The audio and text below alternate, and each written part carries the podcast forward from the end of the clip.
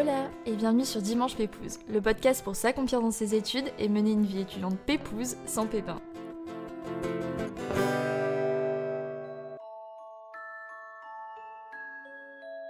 Saisir sa chance pour partir se reconstruire et s'épanouir sur un autre continent. Prendre son indépendance jeune, apprendre à se connaître en sortant de sa zone de confort, se révéler et laisser place à l'épanouissement plutôt qu'à la réussite. Bref, trouver sa place et construire la vie qui nous fait rêver. Alors aujourd'hui, j'étais vraiment impatiente à l'idée de vous faire découvrir le parcours d'Isia, étudiante à HEC Montréal, mais aussi créatrice de contenu sur Instagram et TikTok, qui nous partage son quotidien d'étudiante avec simplicité et spontanéité, ses moments de joie comme ses galères à l'autre bout du monde. Alors j'ai vraiment un coup de cœur pour cet épisode riche en enseignements, anecdotes et conseils et qui vous fera découvrir la beauté et la douceur de Montréal, mais qui sera aussi utile je pense à quiconque souhaitant partir à l'étranger se construire, se révéler, s'épanouir.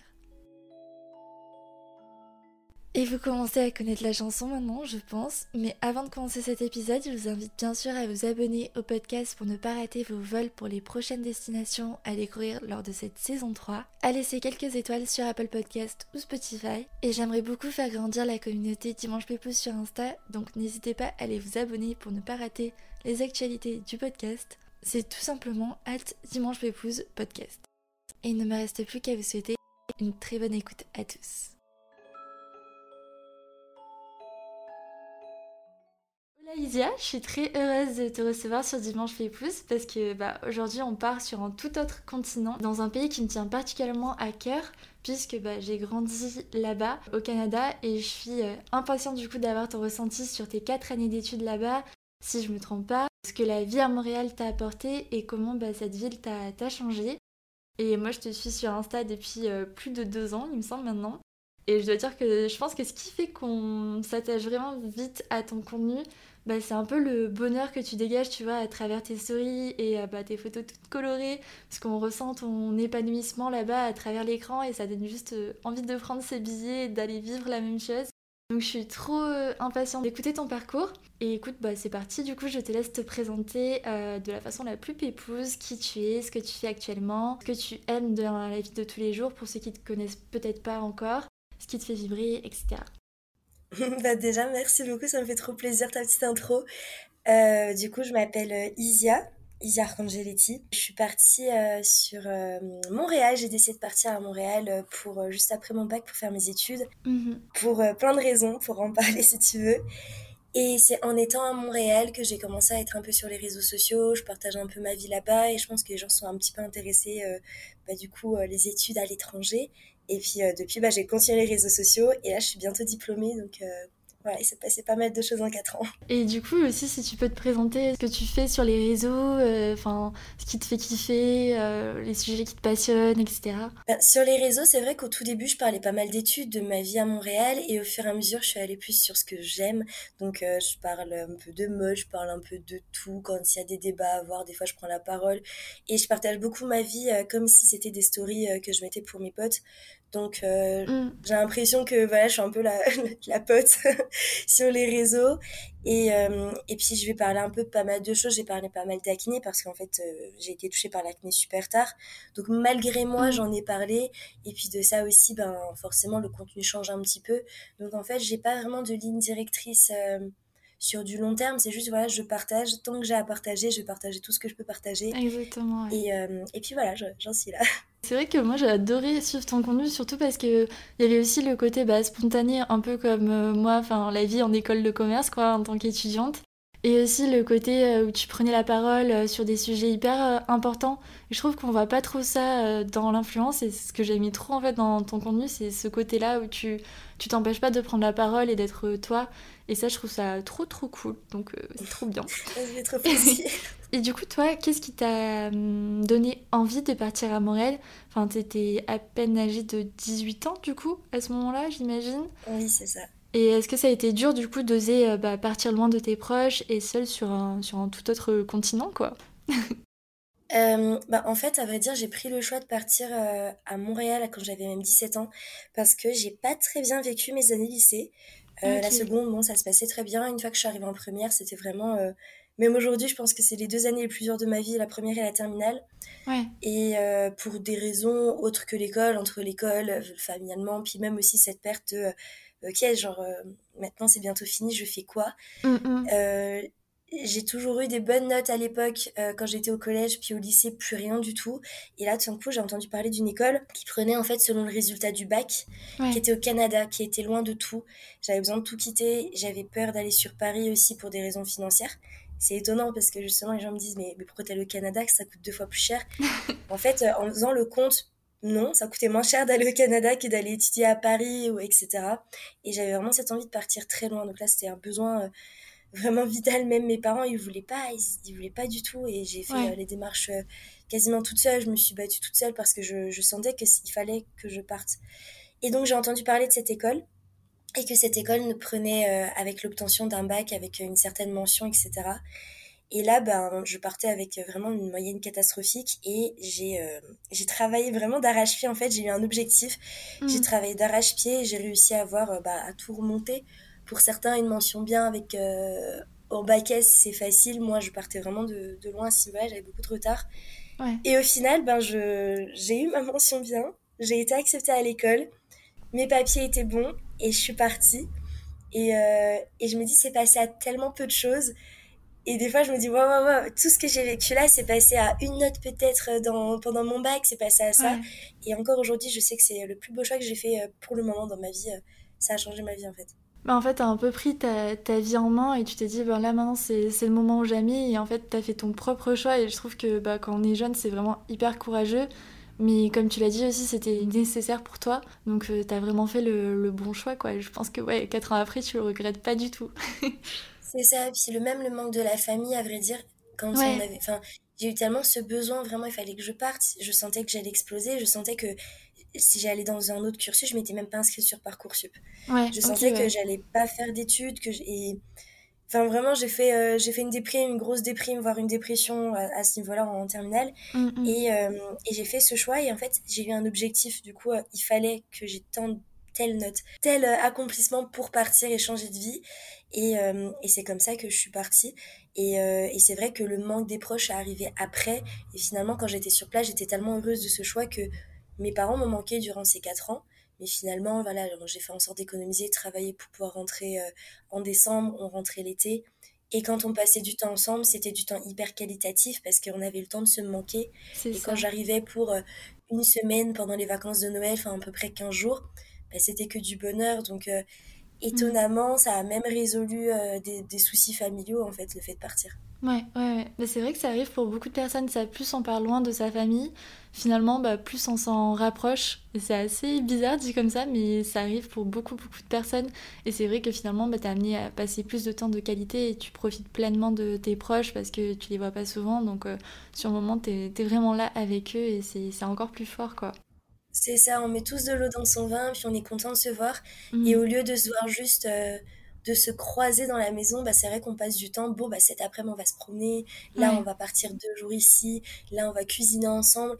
Et c'est vrai que moi, ça a beaucoup changé. Et, et même pour ça, je me dis, waouh, je, je suis contente d'être partie pour avoir mieux retrouvé ma, ma famille. Et il n'y avait pas d'autres destinations que c'était vraiment genre le Canada ou rien, il n'y avait pas d'autres destinations qui, qui t'attiraient? Est-ce que tu étais déjà allé au Canada avant ça ou pas du tout?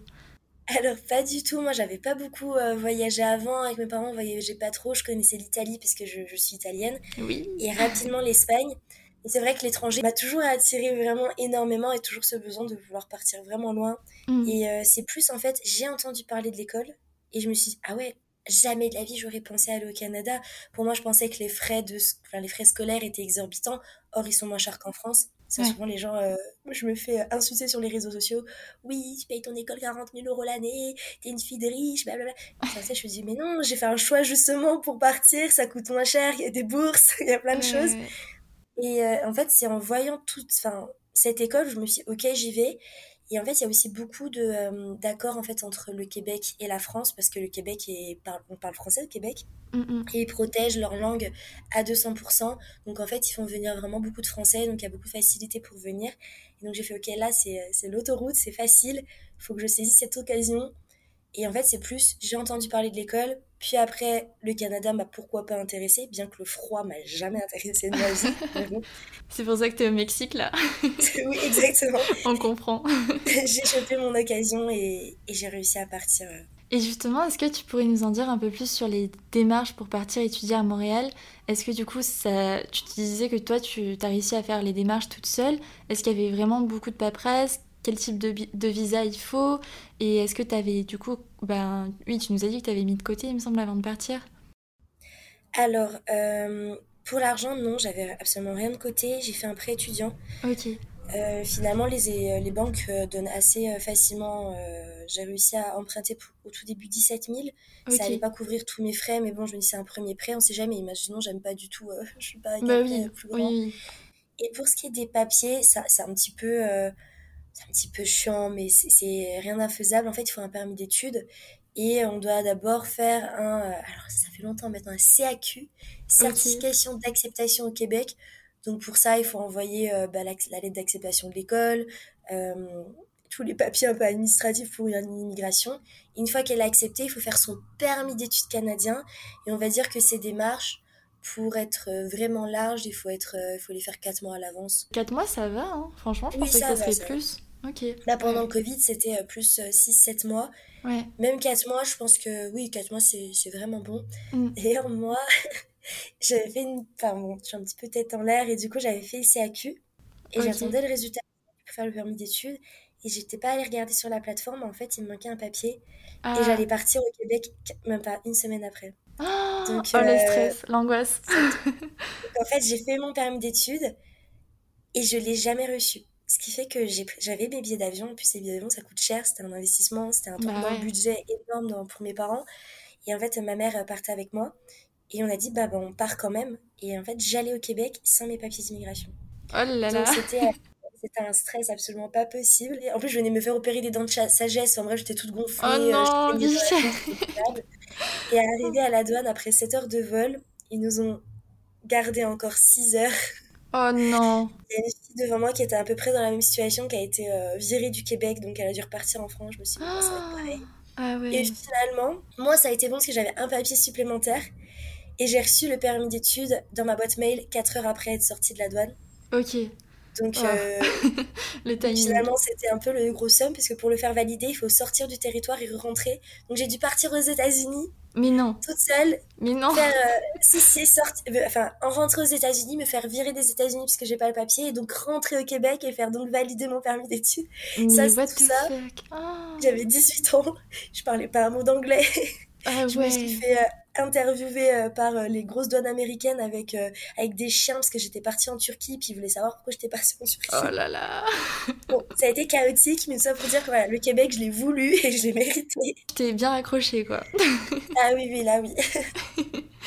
Et du coup, bah, ça remonte un peu à, loin, mais une fois arrivé à Montréal, donc après tous ces péripéties, euh, comment t'as vécu les premiers jours là-bas au niveau du mode de vie, du dépaysement? Parce que du coup, t'es arrivé en plein hiver ou alors euh, plutôt en saison moyenne. Et... Alors, en plein été. Ah, en plein été, ça va t'arriver au bon moment. et est-ce que ça t'a pris du temps du coup pour, euh, bah, pour t'adapter? Et comment tu as réussi à gérer la distance avec les proches, avec le décalage horaire et tes potes en France, etc. Euh, quand je suis arrivée à Montréal, il faisait super bon. Il faisait, euh, et Montréal, l'été, j'ai pas mal voyagé maintenant depuis Montréal. Et ben, je peux dire que Montréal, c'est une des plus belles villes au monde l'été. C'est étonnant de dire ça. Je vous mhm. conseille pas l'hiver, mais l'été, il y a une douceur de vivre incroyable. Donc, moi, je suis arrivée dans, au mois d'août, le 17 août, dans une ambiance de douceur de vivre folle. Euh, de liberté, il faisait super chaud et directement, j'ai eu de la chance aussi. Mon école, c'est une école de commerce qui s'appelle HEC Montréal et il y a beaucoup d'intégration. Il y a beaucoup mm. d'étrangers qui viennent, il y a énormément d'intégration, donc on est vraiment pris par la main, peut-être même trop, mais on est vraiment pris par la main. Même euh, pour les logements, les colocs, moi je suis arrivée à Montréal sans logement, et c'est ce qu'ils conseillaient, parce qu'il y a beaucoup d'offres et c'est très facile d'avoir un logement. Et euh, j'ai trouvé mes colocs parce que euh, on parlait dans l'école, et l'école organisait justement des speed, speed dating de colocs. Bon, tout ça, donc en fait j'ai été très bien intégrée, il y a directement eu des soirées, il y a directement eu des mentors et tout en fait, ça, il nous. En plus, il y avait ma mère qui était là pour euh, la banque, etc. En plus, elle a pu voyager, on a pu vivre ce moment ensemble. Elle n'était jamais venue au Canada, on n'avait jamais beaucoup voyagé ensemble non plus. Mm. Et, euh, et c'est vrai que c'était super. Après, si pour toutes les personnes à qui écoutent, qui veulent partir à l'étranger, vous allez toujours avoir cette phase de lune de miel. D'ailleurs, à HEC, on nous en parle, où tout est rose au début, tout est beau, tout est incroyable. Mais la vraie adaptation, elle se fait après, quand tout d'un coup, euh, bah voilà, il y a moins de degrés au compteur, il, commence à être dans une vraie routine. Les gens, se rendent compte que oui, celui-là, je m'entends peut-être moins bien, celui-là un peu mieux. Ça, c'est mm. peut-être pas mon mode de vie. Ça. Et en fait, tout ça fait que euh, il peut y avoir euh, une grosse baisse de morale. Généralement, elle est vers euh, novembre. Donc, quand on arrive en août, elle est vers novembre. Donc, il faut se calculer si vous arrivez plus tard. et puis, c'est à ce moment-là où on s'adapte réellement. C'est à ce moment-là il faut aller vers les autres. Et moi, j'ai l'impression de l'avoir bien vécu parce qu'on a vraiment été prévenus et on était ensemble à vivre la même chose. Où là, voilà, le manque de la famille arrive, les responsabilités au niveau de l'école arrivent. Tout n'est pas tout beau, tout rose. HEC, c'est génial. L'école que vous choisirez, c'est génial, mais pas tout rose non plus. Donc voilà, il y a tout ce tout qui fait que la vraie intégration, c'est pas à l'arrivée, parce qu'au début on est trop content, surtout si on s'est battu pour l'avoir, mais c'est plutôt quelques mois après. Mais c'est là où vraiment le travail sur soi est, le plus important. Mais ça c'est vraiment cool que tu le précises parce qu'on a tendance à penser euh, voilà je vais partir euh, faire mes études à l'étranger et tout va très bien se passer etc alors que bah, c'est quand même assez euh, déstabilisant, euh, même si on ne le ressent pas directement, de, de, partir à des kilomètres de chez soi et de, en fait, d'essayer de créer ses repères dans un tout autre endroit qui nous est totalement inconnu, rien qu'au niveau de ses potes, de ses petites habitudes et tout. Et ça, c'est un processus qui met du temps. Après, euh, bien sûr, ça, après, ça, ça se fait, mais c'est sûr que ça se fait pas du jour au lendemain et que, voilà, il faut en être conscient et que ben, partir à l'étranger, c'est pas non plus euh, que des moments tout beau tout rose et il faut un peu, un peu nuancer. Donc, tu as bien raison de, de le préciser. C'est ça, et puis même, genre, il y a des petits détails où on s'y attend pas dans l'intégration. Euh, parce que le Québec, on parle français, donc on pourrait croire qu'on est comme eux, mm. québécois et français. finalement, en fait, non, c'est pas des, des, francophones qui habitent, des Français qui habitent aux États-Unis, en Amérique. C'est bien des Américains. Et c'est vrai que on s'en rend compte et, des fois il y a des petites différences. Notre façon à nous parler en tant que Français, ben forcément elle n'est pas forcément très bien accueillie pour un Québécois et il y a toutes ces choses-là qui sont assez fatigantes où on comprend pas tout. Et même au niveau de l'environnement, au niveau de la nourriture, euh, on mange excessivement bien en France. Faut qu'on s'en rende compte. En ah, France, on est gâtés.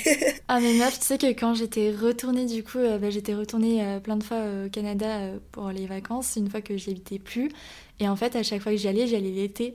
Et je prenais, mais genre un été, au moins 3-4 kilos. Alors j'avais pas l'impression de manger si mal, mais en fait, tellement que tout est beaucoup plus sucré, même les trucs euh, normaux qu'on a en France, là-bas c'est trois fois plus sucré, mais en fait euh, t'as beau essayer de manger bien, ça ne marche pas. en fait c'est ça, puis en plus c'est même au niveau habitude, moi je partie à 18 ans, la cuisine c'est pas mon fort, je suis d'abord la honte de ma famille italienne, mais je pense que fort.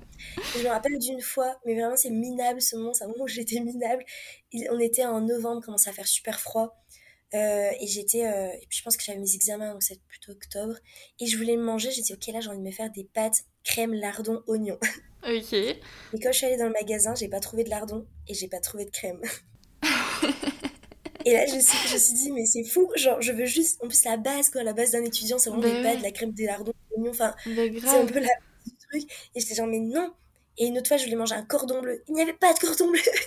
et cette fois, j'étais genre, oh non, voilà bon, on s'habitue aujourd'hui, je sais cuisiner, euh, trouver euh, les choses, etc. que j'aime, mais c'est vrai qu'il y a ce petit truc où, ouais, ok. Et encore le Canada, il y a beaucoup d'exportations françaises, mais si vous allez, je sais pas, étudier en Asie, ben bonne chance. Hein. Et moi, par contre, ce que j'aimais trop, c'était les tirs à l'érable, tu sais. Oui, oui, oui. L'érable dans la neige, là, enfin, oh là là, c'était tellement bon. Ça, j'aimais trop, trop, trop. Mais ça me manque, mais c'est vrai que la nourriture française, quand même, c'est, c'est, on peut pas s'en passer, quoi. C'est trop bon dès qu'on avait du comté, des fois quand j'allais pas bien, ah à l'époque j'étais avec mon petit copain, bah, il était allé m'acheter du fromage. et je me rappelle, on avait vu ce bout de comté, en plus le comté ça vient de ma, région, et du coup j'en ai mangé toute ma vie. Et euh, il m'a ramené un bout de comté qui, qui coûtait euh, mais une blinde. Et moi j'étais là, j'ai regardé mon ex, enfin mon copain, bon, avec des yeux d'amour, j'étais genre mais merci, ça c'est le plus beau cadeau que tu de toute ta vie. Et est-ce que tu as eu des galères aussi au niveau de la langue justement en arrivant? Parce que le, le québécois c'est pas non plus euh, tout à fait pareil que le français. Au niveau de l'accent, est-ce que tu as eu certaines galères? Comment tu as fait pour, euh, bah, pour t'adapter? Est-ce que justement le fait que tu parles vraiment le français euh, français, est-ce que justement ça a attiré les gens ou ça... Comment dire Enfin, ils étaient plutôt réticents, tu vois, au fait d'intégrer une, une française et qui s'adaptent pas en ayant l'accent québécois directement, tu vois ce que je veux dire? Bah, Alors à HEC, non, parce qu'à HEC, il y a vraiment énormément, euh, énormément d'étrangers de partout et beaucoup de Français, parce qu'il y a beaucoup d'accords, encore une fois, avec la France. C'est vraiment HEC, pour le coup, zéro problème. Mm. Mais en fait, c'est c'est plus dehors ou quand on va en soirée. Oui, des fois, on comprend pas c'est mm. clair et on, bug et euh, des fois il y a des situations où on est totalement à côté de la plaque. Euh, j'ai plein de petites anecdotes d'ailleurs sur ça, j'en ai déjà parlé un peu sur mes réseaux, mais, mais ça se fait, ça se fait. C'est juste que c'est rare en tant que Français d'avoir quelqu'un qui a un autre accent que le nôtre. Parce qu'on a l'habitude d'aller peut-être le belge, mais euh, voilà. Mais par exemple, pour un Américain, entre un Américain, un Australien et un Anglais, un Indien, eux, ils ont l'habitude. Donc juste, c'est une question d'habitude, se dire, ok, peut-être que ce mot-là, je le comprends pas, mais il change tout le mot de la phrase, donc il faut pas que j'hésite à demander, enfin, tout le mhm. sens de la phrase. Mais c'est vrai qu'au tout début, quand j'avais des potes québécois qui parlaient entre eux en soirée, donc euh, qui avaient leur propre inside joke, qui avaient leur propre abréviation, et qui parlaient entre eux en parlant très vite, en rigolant, avec des rêves québécoises en plus. en fait, quand on parle, on parle avec plein de rêves, hein, plein de... Mais c'est vrai que moi, j'étais là, je... avec deux, trois copains français, on était en soirée, je me rappelle, on se regarde, on me disait, mais j'aimerais rire. Et à la fin de l'année, je me suis surprise à comprendre, enfin, à être justement quasiment dans la même situation avec les mêmes personnes et à rire avec eux et avoir les mêmes rêves qu'eux. Et je me dis, ok, bah c'est bon, je me suis intégrée. Maintenant, j'ai une LV3, LV3 québécois, c'est bon, c'est acté. et t'as pas du tout pris l'accent pour le coup Alors, euh, je l'avais pris énormément quand, ah euh, avant le Covid, parce que j'étais sans cesse avec des Québécois tout le temps. En plus, j'étais mm. partie en voyage 15 jours sans réseau qu'avec des Québécois. Ah oui. Donc euh, forcément là on prend beaucoup les expressions, l'intonation, c'est surtout l'intonation qu'on prend. Et en fait juste après il y a le Covid, confinement, je suis rentrée en France après et après je suis partie au Mexique et finalement j'ai euh, j'ai refait quatre mois à Montréal mais euh, mais j'avais perdu mon accent, oui. C'est vrai que ma mère, quand je lui parlais après être rentrée de ce voyage juste avant le Covid, elle, elle m'a dit Mais je ne comprends rien. Je, je, comprends pas. Genre, j'avais fait un effort, je comprends pas. je, je, parle, tout va bien. toi qui n'écoute pas. Et après, euh, justement, euh, j'aimerais bien parler aussi d'HEC parce que c'est vrai que c'est une école qui, attire beaucoup, beaucoup d'étudiants. Euh, toi, comment tu as, ressenti du coup ta vie d'étudiante là-bas? Ben, On a compris qu'il y avait vraiment beaucoup de choses qui étaient mises en place pour l'intégration et aussi au niveau des cours. Est-ce que tu pourrais revenir sur un peu le, cursus que, que tu as suivi, la qualité des cours et aussi le rythme? Est-ce que c'était pas un rythme un peu différent de la France au niveau de l'organisation de l'emploi du temps? Comment tu as réussi à gérer tout ça? Et surtout, moi, je suis curieuse de savoir comment tu as réussi à gérer tout ça avec aussi ben, tes projets à côté sur, euh, sur les réseaux. Ça, c'est vraiment la, question qui me turlupine à chaque fois. euh, HEC, encore une fois, il y a beaucoup un système d'intégration, etc. Donc sur ça, on n'est jamais seul. Mm. Euh, j'ai envie de dire que c'était assez étonnant de se rendre compte que c'est pas forcément ceux qui étaient les meilleurs en France qui deviennent les meilleurs à HEC en termes de notes. Hein parce que en fait c'est vraiment une éducation à l'américaine où il y a beaucoup d'autonomie, où il y a beaucoup de place pour les activités extrascolaires. Les associations d'HEC Montréal, elles sont hyper puissantes hmm. et euh, elles ont énormément de budget. Et euh, tu as 19 ans, tu es à la tête d'une asso qui, euh, qui avait vraiment des dizaines de milliers, voire des assos de finances, des millions de budget. Ouais, ça te fait prendre en responsabilité hyper, hyper rapidement et ça t'oblige un peu à être plus proactive, prendre les devants et vraiment t'investir dans des projets finalement qui sont bah, complémentaires avec tes cours quoi. En plus. totalement, parce que vraiment, moi, les choses que j'ai le plus appris à HEC, c'est tout ce qu'il y avait à l'extérieur.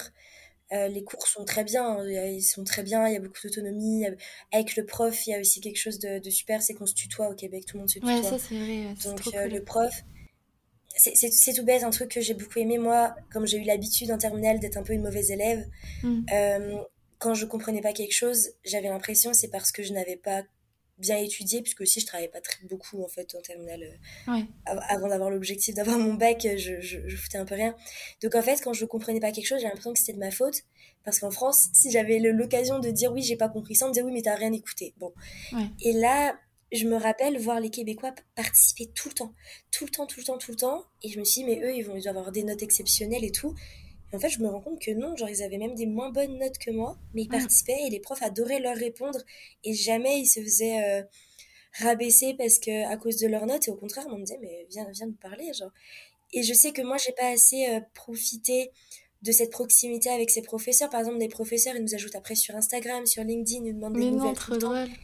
Et moi, j'ai pas fait ça parce que j'ai euh, été un peu traumatisée encore une fois de mon lycée et j'ai toujours vu une distance entre l'élève et le prof. Et au contraire, même une relation assez hostile. Et euh, du coup, je me mettais beaucoup en retrait. Mes profs ne savent absolument pas qui je suis. Et je dis, mais ça, c'est un peu ma bêtise euh, de pas m'être adaptée plus tôt et avoir compris plus tôt que oui, je valais quelque chose même si j'avais pas de notes.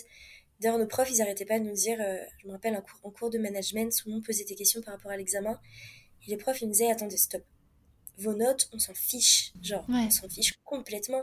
Vous êtes là pour avoir des compétences, vous êtes là pour réussir, pour voir votre avenir. Et nous avaient fait un speech pendant euh, vraiment 30 minutes et j'étais, ok, c'est bon, je comprends pourquoi je suis dans cette école et je comprends maintenant mm. pourquoi je fais des études, parce que j'ai jamais étudié pour des notes et j'avais l'impression d'être un peu un alien. Et en fait, non, pour la première fois, on me disait, c'est normal, t'es pas là en train d'étudier pour des notes, t'étudies pour des compétences et mm. euh, pour ton futur toi. Et, ça m'a marqué quand il avait dit ça, ça m'a marqué. Je me suis dit, ok, je suis pas bizarre, je, je suis pas incompétente, je, je suis pas une feignasse, c'est juste que genre, j'ai mes priorités qui sont un peu différentes et c'est ok avec ça. Mm. Donc voilà, on va dire que euh, j'en suis sûre qu'en France, il y a d'autres professeurs comme ça. Je dénigre pas du tout les études en France. Mais c'est vrai que c'est quand même beaucoup plus répandu euh, au Canada. Enfin, moi, je l'avais ressenti euh, étant petite et c'est vraiment quelque chose qui. Enfin, c'est vraiment une façon de concevoir l'éducation totalement différente. Et en fait, on te donne les bonnes bases et on te pousse, on t'encourage à pas réussir dans le sens euh, bah, avoir les meilleures notes, être premier de la classe, etc. Mais surtout réussir dans le sens à acquérir les compétences qui te serviront à faire quelque chose que t'aimes plus tard. Et c'est vraiment, bah, c'est un peu ça la base. Et c'est dommage qu'on l'ait pas tant que ça en France, quoi. Non, mais je suis d'accord, je suis vraiment d'accord. Et, c'est pour ça que je disais, c'est marrant parce que ceux qui, étaient, euh, qui avaient des 20 de moyenne en France, ils avaient plus de mal des fois en arrivant à HEC. Et mm. parfois, dans des profils comme moi, finalement, j'ai, euh, bah, je me suis très bien débrouillée à HEC, j'ai fait mon petit bonhomme de chemin. C'est parce que euh, voilà, c'est notre manière de faire et on se rend compte pour la première fois qu'il y a plusieurs formes d'intelligence et que, et qu'il faut juste savoir où est la sienne.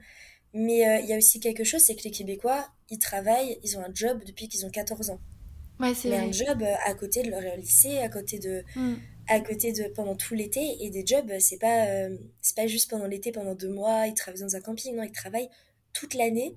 Ce qui fait que quand ils arrivent en études supérieures, bah, ils savent en fait pourquoi ils font des études. Ils savent, ils ont une expérience du travail qui est folle. Et les Français, ils nous regardent, enfin, les Québécois nous regardent en mode, mais vous n'avez jamais travaillé?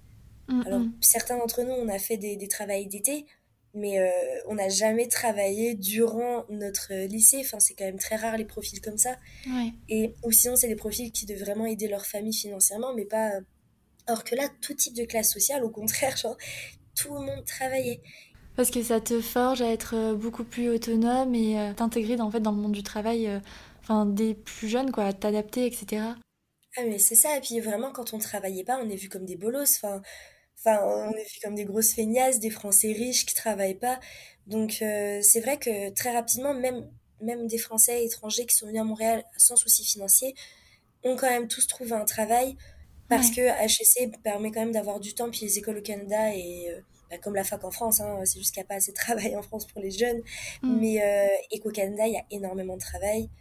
Euh, ils engagent vraiment beaucoup, beaucoup de jeunes. Enfin, moi, je me rappelle vraiment, j'avais plein, plein, plein de potes qui travaillaient bah, dans des restos, en tant que serveur, etc. Mais vraiment, ils embauchaient tout le temps le maximum de jeunes pour justement encourager l'emploi des jeunes, quoi. C'est ça. En fait, au Québec, il n'y a pas vraiment de chômage. Euh, donc il y a énormément de taf, donc on va dire les, euh, les travails avec le salaire minimum sont pas demandés. Donc en fait ça laisse énormément de place pour les, pour les jeunes qui, du coup, salaire minimum c'est quand même euh, très bien. Et, et, franchement, c'est, une mentalité qui est super. Les, les Québécois, ils payent eux-mêmes leurs études, mm. euh, qu'ils aient de l'argent ou pas, que leur famille ait de l'argent ou pas. pas tous, mais voilà. Ils travaillent et euh, il y a vraiment cette valorisation-là du travail. En plus ça, ils sont actifs dans des associations. Donc quand ils sortent du... Euh, du coup, moi, je suis en bachelor, un baccalauréat en administration des affaires, qui sont en 4 ans. Trois ans si t'es québécois, 4 ans t'es étranger. Et, et tu sors à la fin, tu ne fais pas de master au Québec, le master, ah ça, existe, ça existe, mais euh, tu n'en as pas besoin. Moi, là, mhm. si euh, mes projets profonds que je vais rentrer en France, encore une fois, j'utilise jamais les avantages, j'utilise jamais la facilité. mais si j'étais au Québec, je sais que j'aurais un super job euh, directement à ma sortie d'un bachelor. C'est-à-dire, j'aurais 22 ans et j'aurais un super travail. chose qui est quasiment plus le cas, c'est impossible en France, hein, tout le monde fait des masters au Québec, mais pourquoi faire un master s'il y a du travail partout, si les entreprises se battent pour toi, enfin, donc tu as ce truc où tu sais que tu sais que tu vas, tu vas avoir du travail. Donc, tu as un peu euh, le luxe de pouvoir euh, te permettre d'apprendre à savoir qui tu es, savoir ce que tu veux vraiment avant de rentrer sur le monde du travail. Et euh, ouais, pour ça, ça a été super. Ça, c'est hyper important. je, je n'en profite pas parce que moi, je rentre en France et puis j'ai mes réseaux sociaux, etc. mais je suis heureuse de l'avoir vécu. Justement, au niveau du rythme, du coup, tu disais que tu n'avais pas non plus tant de cours que, que ça. Enfin, Est-ce que tu es arrivé à gérer un peu les soirées les cours, euh, bah, tes, réseaux en même temps? Comment, tu t'organisais en fait une journée type euh, d'étudiante? Alors si on avait beaucoup de cours hein, quand même, enfin on avait quand même beaucoup de cours, c'est juste que dans la mentalité travailler à côté c'était normal. En gros en général on avait 5 cours de 3 heures. Ok. Sans compter l'investissement euh, associatif qui est à peu près 14 heures par semaine et sans compter le travail. Ah oui. Et bah, moi en fait comment ça s'est passé, mes deux premières années j'avais un taf et je faisais partie d'assaut ou sinon je participais aux événements des assos donc euh, j'étais quand même beaucoup dans, dans le monde de l'école et j'avais mes réseaux mais mes réseaux euh, enfin ça montait j'avais un peu d'abonnés mais honnêtement j'utilisais pas ça de façon pro. Enfin ouais, je réfléchissais absolument pas. Euh, et ça s'est juste accéléré en fait. Ben, quand il y a eu le confinement quand en fait j'ai perdu mon job enfin j'ai perdu je pouvais plus l'exercer du moins quand l'école s'est arrêtée. Et que moi bah, mes réseaux ont commencé à je me suis dit, ok, c'est pas mal, j'ai continué à poster, ça a continué de monter un petit peu. Et en fait, c'est là où ça a balancé. Et puis finalement, j'ai repris l'école en présentiel que euh, qu'un an et demi plus tard, quand même, que en septembre de cette année-là, alors que le Covid est arrivé en 2020, mars 2020 euh, mm. là-bas. Et, euh, et, donc, en fait, c'est que depuis septembre de cette année-là que j'ai dû intégrer réellement mon activité réseaux sociaux dans mon programme. Et en fait, c'est juste que j'ai arrêté de travailler j'ai pu continuer mon travail. Mon travail, c'est devenu les réseaux sociaux. Ouais, c'est ça. Et du coup, c'était quand même assez simple à, gérer, étant donné que tu avais ton, ton, travail de base en moins. Euh, ça te laissait du temps pour te consacrer pleinement au réseau euh, en côté de tes études, quoi.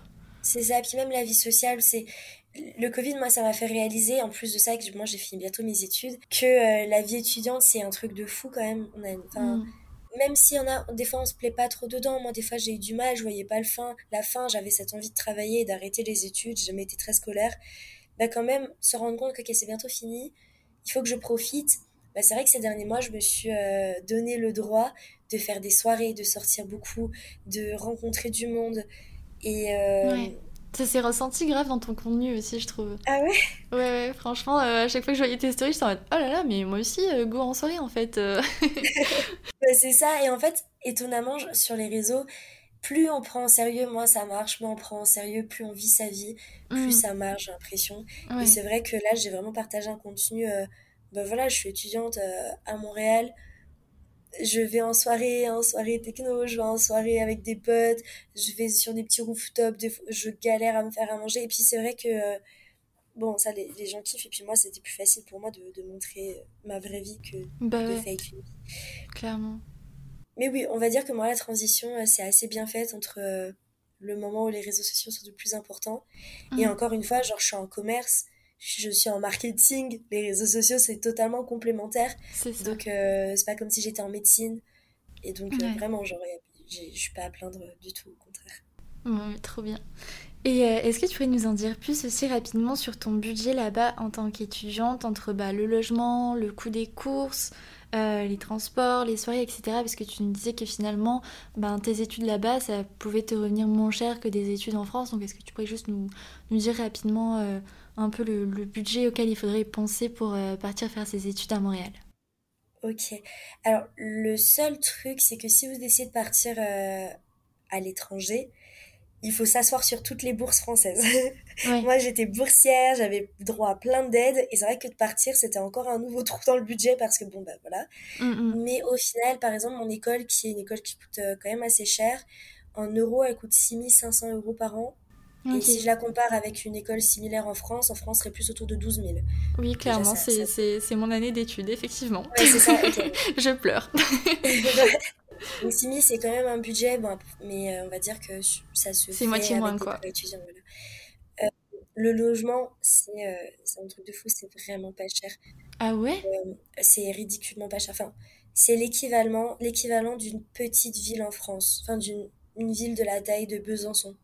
Ok. Donc, pour dire qu'on est à Montréal quand même. Et euh, c'est vrai que les logements, on arrive sur place, ils sont meublés, chauffage, électricité, wifi, tout inclus généralement.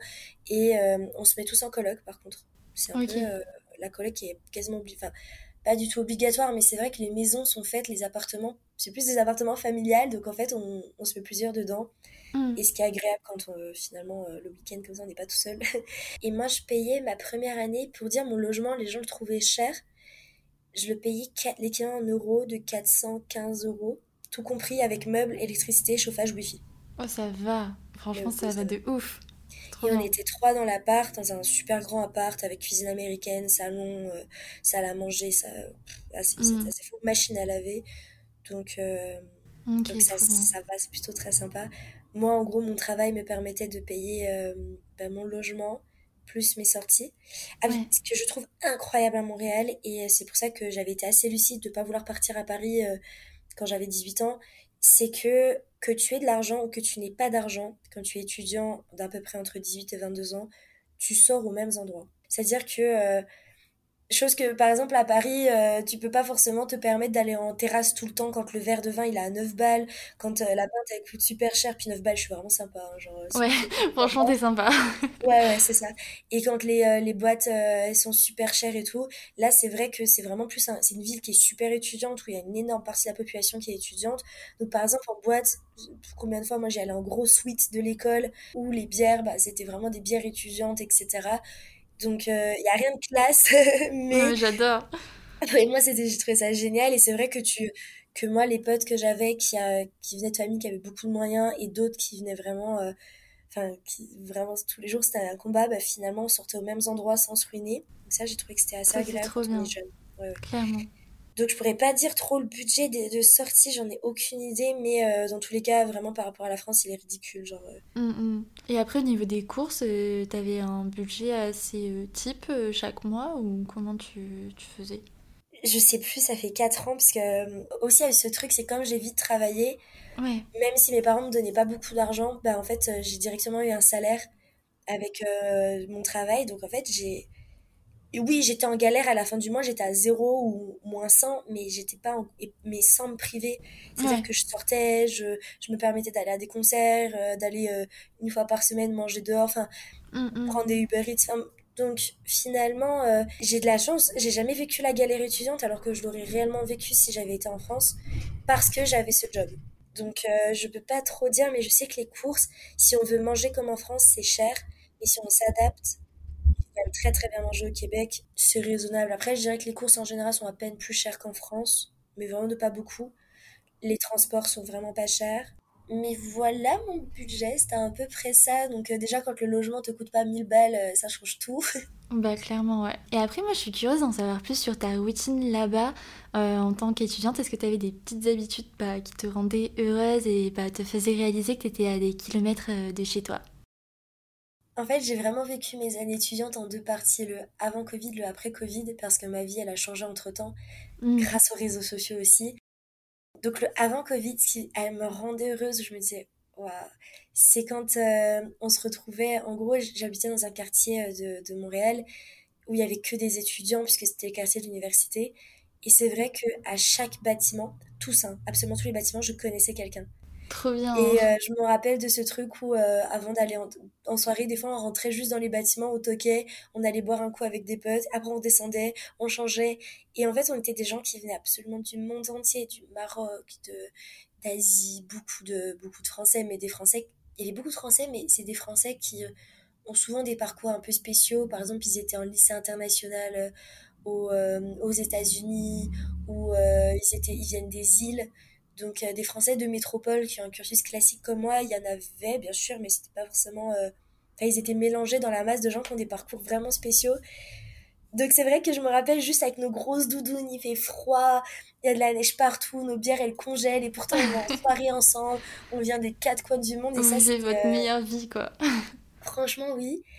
Et le après Covid, ben c'était plus de réaliser que Montréal, ben c'était vraiment euh, de prendre le temps, d'avoir le temps, de me mm. balader, d'aller dans, les, dans des petits cafés, de voir le Montréal moins étudiant, j'économise surtout, mais plus, bah tiens, je vais aller dans cette petite fripe-là, je vais me faire plaisir, je vais m'acheter une plante. Et franchement, c'est trop bête, mais Montréal, il y a une, une douceur de vie qui est assez folle. Et moi, je conseille Montréal quand on est étudiant ou quand on, on veut créer sa famille. Entre-temps, c'est super, mais je trouve que c'est... Moi, pour ma personnalité, j'ai besoin de plus d'énergie, par contre. J'adore la Dolce Vita, mais là, j'ai besoin d'être plus stressée. c'est pour ça que je trouve que c'est une ville incroyable quand on a, imaginons, 30 ans ou quand on est étudiant, parce mm. qu'on est dans, dans, des, atmosphères, euh, des atmosphères incroyables. ça donne trop envie, en tout cas, quand on t'en parle, vraiment, c'est ouf. Et là maintenant j'ai une question un petit peu compliquée peut-être pour toi, mais si tu avais un seul choix à faire, euh, quel serait ton endroit préf à Montréal que tu recommanderais le plus? Euh, Mon endroit préf c'est un quartier, après c'est un peu cliché, c'est euh, il s'appelle le Plateau et le Myland.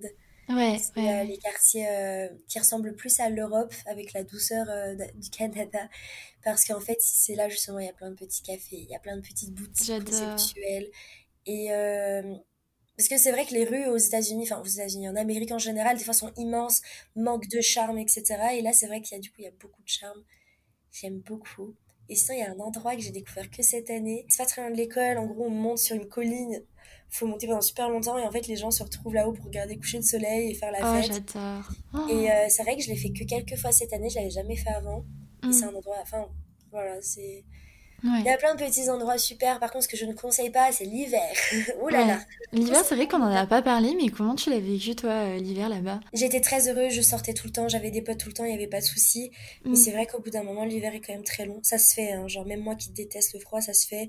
Ouais, mais ça a fait déprimer, j'imagine, un peu. En fait, oui, il va y avoir, surtout qu'on n'est plus dans l'excitation du début, etc. Mm. Mais il y a des trucs hyper drôles. Enfin, moi, je, j'ai des copains qui faisaient du ski en plein milieu de Montréal. Euh, tu fais de la luge, tu pars avec tes potes, tu vas faire de la luge en plein centre-ville. Euh, tu, tu, vas en boîte, tu ressembles à un esquimau géant, genre, et puis tu. Enfin, il y a, y a, quand même du charme, je trouve, dans, dans l'hiver québécois. Tu as des grosses rafales de. Ah, ah, oui, par contre, au, au Québec, enfin, à Montréal, ce qui est génial, c'est qu'il fait souvent très beau. En fait, il va faire très froid, avec beaucoup de neige, mais un immense soleil, et pas un Ça, c'est trop bien, ça, c'est trop Donc, en fait, on a froid, mais on a froid au point où on ne sent plus rien. Mais par contre, c'est beau, quoi. Tout est blanc. Euh, le, soleil brille, franchement, c'est pas, il a aucune grisaille comme la grisaille parisienne. Mm. Le soleil se couche quand même assez tôt.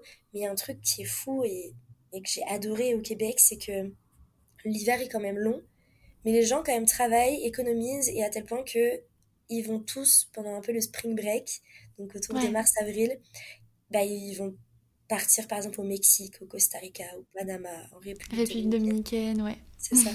Et même moi, en tant qu'étudiante, euh, avec vraiment un budget rikiki, quand je suis arrivée à Montréal, j'ai pu me permettre de partir avec mes colocs à Porto Rico la première année.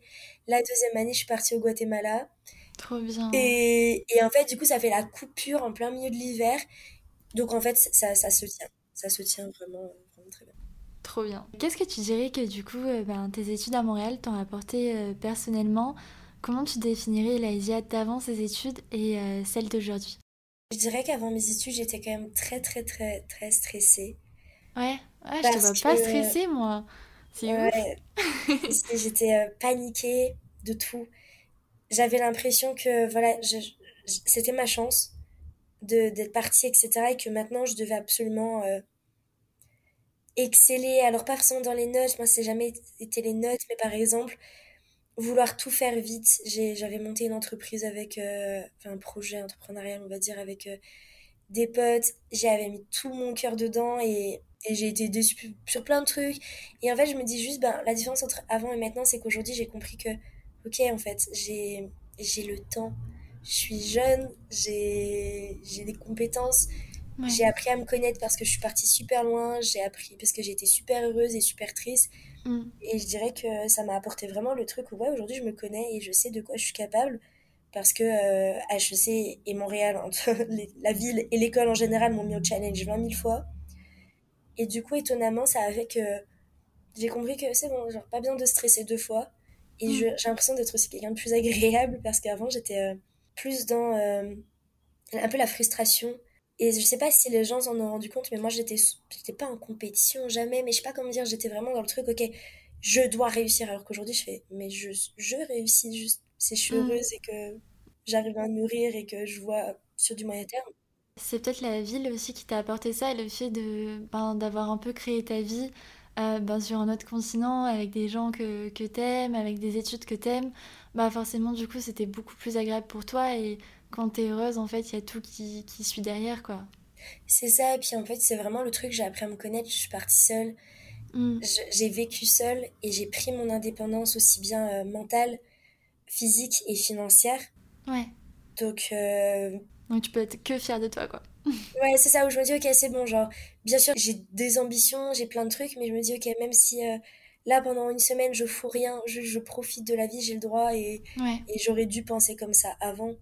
Mm. Donc, euh, je dirais juste que oui, étonnamment, mes études m'ont déstressée, m'ont fait comprendre que ben, j'avais de la place pour moi dans ce monde, que ce soit professionnel avec euh, la liberté que propose, propose Montréal d'avoir un job sans se battre, et aussi personnel en me disant, ben voilà, j'ai des copains un peu dans le monde entier, des Mm. profils totalement différents, et euh, ces gens-là m'inspirent tous les jours, et, et je me dis, ouais, ben, c'est cool, genre, Mais grave. cool. Et justement, est-ce que tu aurais un conseil à donner aux personnes qui nous écoutent et qui souhaitent partir étudier à, à Montréal? Il faut y aller avec euh, une grosse ouverture d'esprit, ne s'attendre à rien pour juste être émerveillé et puis des choses que vous allez penser être incroyables, que vous allez peut-être être déçu, donc non, faut s'attendre à rien. Profitez d'apprendre à vous connaître et de choisir votre propre rythme, parce que, mais ça c'est un conseil pour les étudiants en commerce ou en études en France, Ouais. on s'adapte trop au rythme des autres et euh, au rythme, oui, il faut faire tel assaut, il faut être dans tel BDE, machin et tout.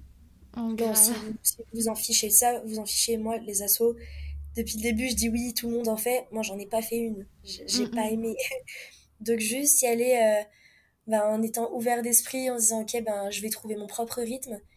Ouais. Y aller en se disant aussi, vous n'êtes pas chez vous, donc euh, regardez le monde avec euh, curiosité et il faut s'adapter parce que c'est en s'adaptant qu'on va trop profiter. C'est ça, avec curiosité et bienveillance, ouais. Et c'est la, la nightlife de Montréal. Mm. C'est trop bête, hein. Franchement, moi j'étais grave une meuf. Avant, je disais ouais, enfin, j'ai jamais trop aimé les boîtes et je comprenais pas trop pourquoi. Et moi, quand on parlait de techno, il y a beaucoup de techno en fait à Montréal. Je, c'était pas trop mon del. Mm. Et en fait, c'est trop bête. Mais je me dis, mais j'ai tellement perdu mon temps parce qu'en fait, maintenant, je suis totalement fan de techno. Et Montréal vous propose vraiment les, genre, les, les meilleures soirées techno. euh, après, peut-être Berlin, j'en sais rien. Et n'hésitez pas, genre, c'est un exemple comment moi j'ai mis du temps avant de, d'être curieuse à ce niveau-là Mm. essayez, oui, la techno, mais aussi plein d'autres trucs. Euh, le hockey, des trucs où vous pensez pas que vous allez aimer essayer ou des machins comme ça. Ouais. Et, euh, et vous allez être étonné. Et puis du coup, moi aujourd'hui, j'ai compris pourquoi j'aimais pas les boîtes. Donc du coup, je vais qu'en boîte techno. T'as grave raison. Mais tu sais que moi je suis grave aussi euh, techno électro, mais genre sinon genre les, les musiques un peu mainstream et tout en boîte, je- c'est pour ça que j'aime pas les boîtes. Et c'est vrai que c'est dur au début de se dire ah purée, mais pourquoi moi je pourquoi moi je suis pas comme les autres et j'aime pas aller en boîte comme tout le monde et chanter sur les musiques mainstream qu'on entend tous, tu vois. Mais une fois que t'as t'as accroché à la techno, à l'électro et tout, tu là c'est dead quoi. Tu peux plus euh, tu peux plus t'en passer. C'est ça. Et euh, on arrive à la dernière question de cet épisode déjà. C'est la question euh, signature du podcast. Est-ce que tu aurais une petite recommandation pépouze pour la fin de cet épisode? Donc euh, que ce soit une musique, un endroit, une habitude, un film, un livre, n'importe quoi qui, qui te fait du bien. Peut-être un compte Insta aussi, n'importe quoi. Ben, du coup, euh, j- en fait, c'est en étant à Montréal que j'ai découvert cet endroit. Puisque, comme je disais, l'hiver, on part au chaud. Et je suis partie au Mexique l'année dernière. Et, euh, et en fait, c'est tout bête, mais je vais dire le Mexique. Mais t'as J'ai raison. trouvé vraiment mon havre de paix au Mexique. Actuellement, je suis au Mexique pour un échange étudiant. Mm, Et euh, c'est un endroit où je vous conseille vraiment d'y aller sans préjugés, sans rien. Et si vous avez l'occasion d'y aller, euh, alors oui, pas Cancun, évitez Cancun, mais si vous pouvez euh, visiter le Mexique avec des Mexicains et, et euh, en vivant euh, la vibe Mexique, enfin je sais pas comment dire ça, moi ça me, j'ai l'impression de reprendre un chapitre de vie depuis que je suis ici. Donc euh, voilà, je veux dire que c'est c'est le Mexique. Trop bien. Et tu vas rester là-bas combien de temps du coup? Je suis là jusqu'en juillet, Ok. Et après, tu auras terminé tes études ou c'est pas? ça. Ouais, C'est ça, je termine. Oui, j'aurai juste un cours à faire à distance parce que j'en ai raté un, mais bon, on va dire que je serai en France euh, pendant ce cours. Mais euh, oui, je termine euh, ces six mois d'échange universitaire qu'on peut choisir de prendre ou pas. Moi, j'ai décidé de choisir de les prendre. Yes. Et, euh, et je vais rester au Mexique jusqu'en juillet. Et après, justement, tu, tu vas rentrer directement en France ou tu vas revenir un peu à Montréal avant de de repartir? Comment, qu'est-ce, qu'est-ce qui est prévu un peu pour toi? Alors, depuis le début, là, on a parlé plein de choses positives de Montréal. Moi, j'ai adoré sur plein de trucs, mais aujourd'hui, je sens que j'ai besoin, après bah, 4 ans, je pense que c'est normal, de voir autre Mm. chose. Et j'ai envie d'aller à Paris, parce que moi, je viens pas du tout de Paris, hein, j'ai une bourgade, euh, une bourgade dans la campagne. Et du coup, euh, ce qui est prévu, c'est que je me prenne un appartement à Paris et que j'emménage à Paris pour retenter une aventure. Et donc, euh, voilà, je rentre en France et je pourrais enfin trouver du comté, pas trop cher. La conclusion de cet épisode est juste incroyable. bah écoute, trop cool. J'ai adoré euh, enregistrer cet épisode avec toi. J'espère que tu as passé un bon moment, euh. Et merci Oui. beaucoup d'avoir pris le temps de partager ton parcours. C'est trop cool. Et on se projette de fou dans ton parcours à, à Montréal. Ça donne vraiment envie euh, la façon dont t'en parles. Et voilà, un grand merci. Et du coup, bah, je mettrai ton compte Insta, euh, TikTok, etc. en description de l'épisode pour ceux que ça, que ça intéresse. Trop cool, du coup, ça m'a grave fait plaisir aussi. Merci à tous d'avoir écouté cet épisode jusqu'au bout. J'espère de tout cœur qu'il vous aura plu. Si c'est le cas d'ailleurs, n'oubliez pas de mettre 5 étoiles sur Apple Podcast ou Spotify et de partager l'épisode à vos proches ou en story Instagram en nous taguant at dimanche podcast. Et puis moi je vous dis à dimanche prochain pour un nouvel épisode. Bon dimanche